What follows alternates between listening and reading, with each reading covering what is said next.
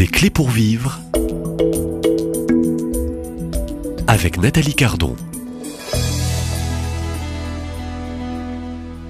Cette série des clés pour vivre euh, consacrée à la mission euh, en particulier auprès des frères euh, issus des milieux musulmans, c'est un peu la couleur de cette émission avec le témoignage que vous avez entendu en début de semaine du père Paul Eli Cheknoun, euh, un musulman devenu prêtre. Bonjour Père Paul Eli, euh, et ravi de, vous recevoir. Alors, toujours dans cette mission et cette création de l'aumônerie des chrétiens issus des milieux musulmans, est-ce que vous pourriez revenir quelques minutes sur les actions, l'organisation et puis les moyens? Euh, Et merci. Voilà.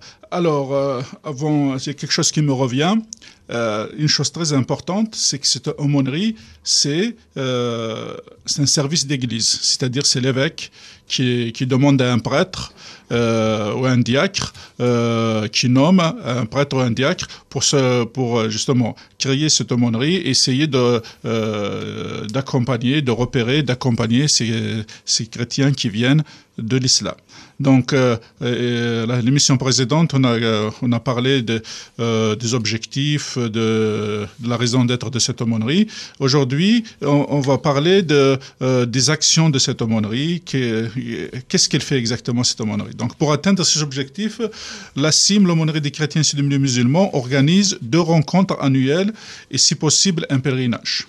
Donc annuel de tous les, euh, pour le moment, on a trois groupes euh, dans le sud-est de la France, à Marseille, euh, dans le sud-est de la France, à Marseille, euh, à Fréjus-Toulon et à Nice. Euh, ils se rencontrent une fois par mois entre eux, à Nice même deux fois par mois. Et, moi, j'accompagne à Nice. Ils ont, déjà un, un prêtre accompagnateur, mais c'est le groupe du Var et le groupe de Marseille. C'est moi qui les accompagne. On se rencontre une fois par mois. et durant l'année, minimum deux fois, on se retrouve tous. On se retrouve tous.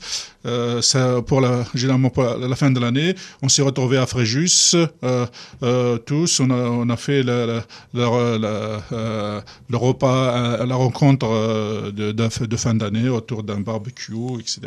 Et là, je leur ai annoncé une très bonne nouvelle. Chaque année, on fait un pèlerinage ensemble.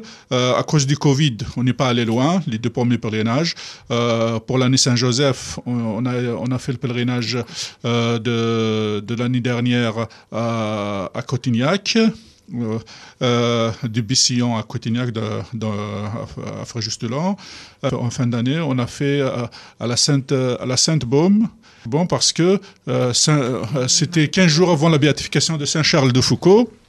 Charles de ah Foucault, il appelait Marie-Madeleine sa maman il aimait beaucoup Marie-Madeleine. Et à chaque fois qu'il venait en, France, en métropole, et, avant de repartir euh, dans son ermitage dans le désert, il allait confier sa mission à Marie-Madeleine. Euh, et, on y trouve cinq euh, ex-voto laissés par Charles de Foucault à chaque fois qu'il passait là-bas. Donc il y avait des Sœurs de la Consolation, une communauté qui est à Draguignan, fondée sur, sur à la suite la spiritualité de Charles de Foucault que j'ai invité sont venus nous parler de Charles de Foucault. Donc, à défaut d'aller à la béatification à Rome, à la canonisation à Rome, euh, on, a fait ce pèlerinage à la Sainte-Baume pour euh, Charles de Foucault. Et cette année, euh, je leur ai annoncé qu'on va aller en Terre Sainte Sainte. Pourquoi? Parce que, euh, je le dis, euh, en primauté ici, ils ne savent même pas les membres de nos groupes, j'ai décidé de mettre comme euh, saint patron de cette aumônerie Sainte Myriam Bawardi. Ah. Sainte Myriam de, Jésus crucifié, que, hier je suis allé à, à l'ancien Carmel, de Pau, je suis allé prier dans son ermitage, l'ermitage où il y a la, la transverbération de son cœur. C'est une sainte que j'ai beaucoup. Euh, en février dernier, j'ai accompagné un pèlerinage en Terre Sainte pour la première fois de ma vie. Et le, hasard, mais moi, c'est la providence divine. Le pèlerinage, on est passé par le, par la, par le Carmel où les mortes. Euh, j'ai vénéré ses reliques. Donc là, j'ai décidé d'emmener tous les convertis pour vénérer justement les reliques de Sainte Myriam Bawardi. Donc en février prochain, on sera plus d'une soixantaine à aller euh, à Terre Sainte. J'ai trouvé des financements pour aider à payer la moitié pour chacun, euh, pour que, ce soit pas un obstacle. Voilà. Donc chaque année, il y a des rencontres. Euh, chaque mois, il y a des rencontres par groupe deux, trois fois par an, une rencontre, euh, disons, de tous les groupes et euh, un pèlerinage. Euh, chaque fois euh, dans, Là, dans un lieu. C'est un grand cadeau, c'est un grand pèlerinage là, Ah que bah, vous proposez immense, en Terre immense. Sainte. Donc, euh, Sur comme je viens de de dire, Jésus, je l'annonce hein. en prémoté, euh, a décidé de, de, de, déclarer Sainte Myriam Bawardi et Charles de Foucault comme saint patron et Saint Augustin comme saint, les trois saints patrons de, de cette aumônerie. Saint Augustin aussi, euh, je suis en train de préparer un pèlerinage en Algérie pour aller dans son diocèse, dans la fameuse basilique de Saint Augustin Alors. à Bonn, euh, dans un futur proche. Alors, puisque vous nommez aussi ces trois saints en particulier, cette Sainte Mariam de Jésus crucifié, hein, son nom de, de religion, et euh, euh, Saint Charles de Foucault, est-ce que euh, ils ont tous deux un rayonnement important aujourd'hui auprès des ces frères et sœurs issus du milieu musulman, Père Paul c'est des, saints, oui, c'est des saints qui, euh, euh, Sainte Myriam Bawardi parce que c'est une sainte arabe, c'est une sainte palestinienne, elle est née en Palestine, euh, tout ça.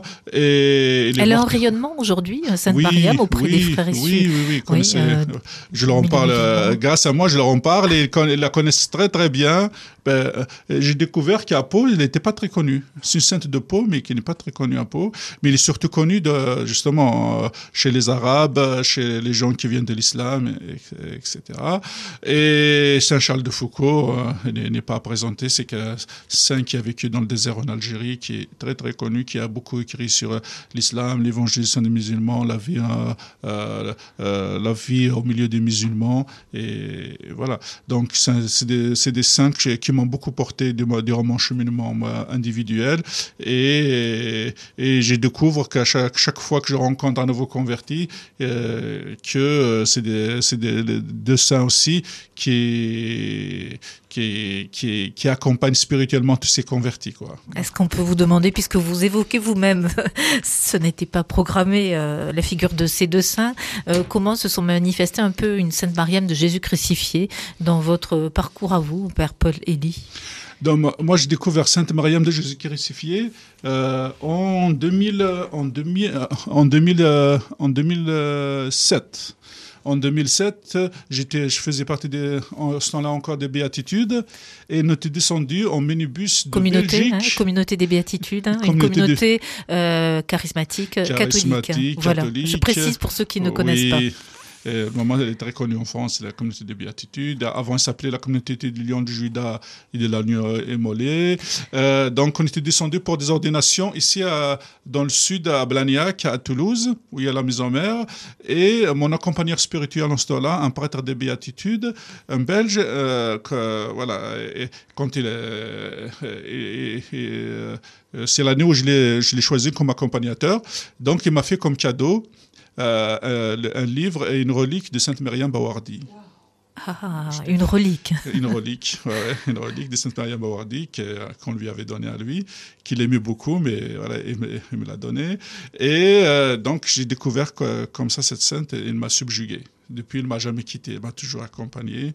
Et quand, euh, et quand j'ai organisé, j'ai participé à ce pèlerinage, et on était tombé, on était, on- ça faisait partie du pèlerinage, je le savais pas.